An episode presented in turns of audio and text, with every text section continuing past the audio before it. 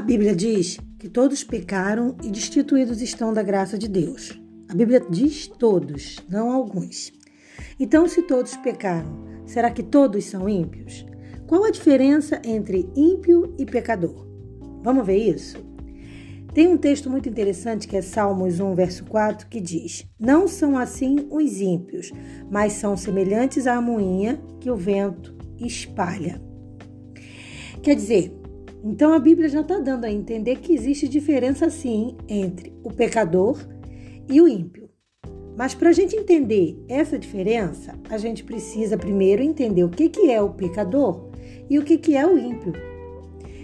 Bom, o pecador é aquele que peca. Então toda alma que peca é pecador. Mas o ímpio é quando a pessoa vai além de cometer o pecado. Porque Normalmente, o ímpio é uma pessoa que é insensível, ela é desumana. Então, ela não costuma ter piedade e ela normalmente age com crueldade nas suas ações.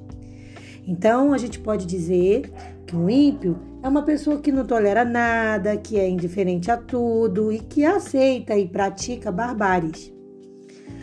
Outra coisa também muito interessante em relação ao ímpio é que ele se orgulha daquilo que ele faz. Então ele comete o pecado e se orgulha do pecado que cometeu.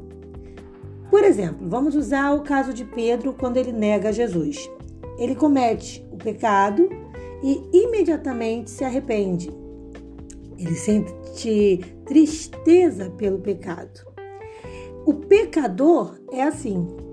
O pecador, ele tenta não pecar, mas como é humano, às vezes falha, quando ele peca, e às vezes ele peca, né?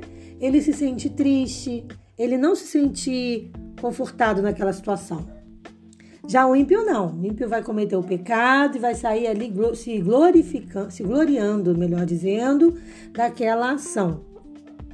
Então, a característica do ímpio, e talvez para o meu ponto de vista a característica fundamental, é ele conviver bem e abraçar o pecado. Então ele aceita o pecado como norma de vida. Ele se orgulha daquilo que ele faz. Mas a gente sabe, e a Bíblia também diz, que o caminho do ímpio vai levá-lo a quê? À destruição. Já o pecador, ele tem um grande, uma grande promessa quando ele se arrepende, tenta não pecar, que é Cristo que vem como um juiz, como um advogado para auxiliar na defesa desse pecador. E como há ali o arrependimento genuíno, e somente quando há o arrependimento genuíno, né? Jesus ele, ele consegue então a justificação que vem pela fé também, porque o pecador ele precisa desenvolver a fé. E a fé é o quê? É a fé na promessa de que, embora ele tenha tentado e não tenha naquele momento conseguido vencer aquele pecado, porque muitas das vezes ele pode não ter vencido naquele momento, mas pode vencer aquele pecado depois, e com comunhão com Jesus provavelmente irá vencer. Então ele tem a promessa de que está o quê? Justificado pela fé. Então o pecador precisa desenvolver diariamente com a comunhão em Cristo, ele tem que desenvolver a fé em Jesus. Quem não busca a presença do Senhor, quem não reconhece a, a grandeza do Senhor na sua vida, vão ser comumente o que? Vítimas dos ataques do inimigo.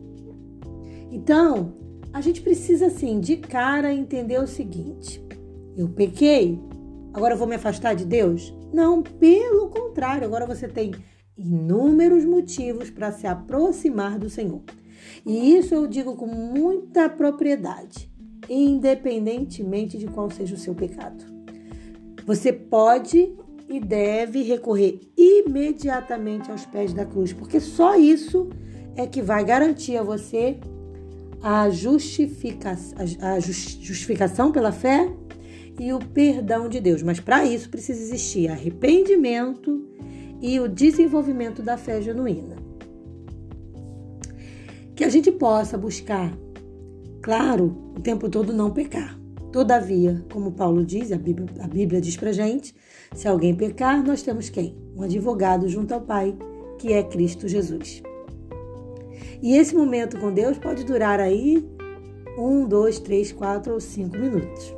Afinal, cinco minutos podem sim mudar uma vida.